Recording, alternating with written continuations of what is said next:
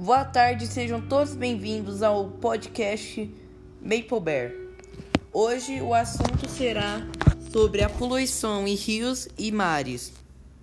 Bom, por que isso é importante nós retratarmos? Porque as poluições são muito ruins para nós e para os animais. Para nós e para os animais pelos seguintes motivos: para nós sobrevivermos, precisamos beber água. E algum aí mesmo que seja pouco, água potável vem do mar às vezes e de rios, por isso que a poluição atrapalha. E além disso, no mar você tira sal. Então, como você vai beber água, como você vai temperar sal, desculpa, como você vai temperar sua comida sendo que você vai estar tá comendo um tempero de poluição em vez de comer um seu sal.